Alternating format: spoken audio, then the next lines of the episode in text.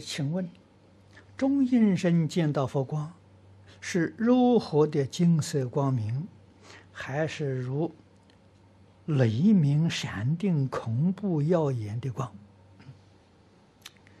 这个问题，佛经上讲得很清楚。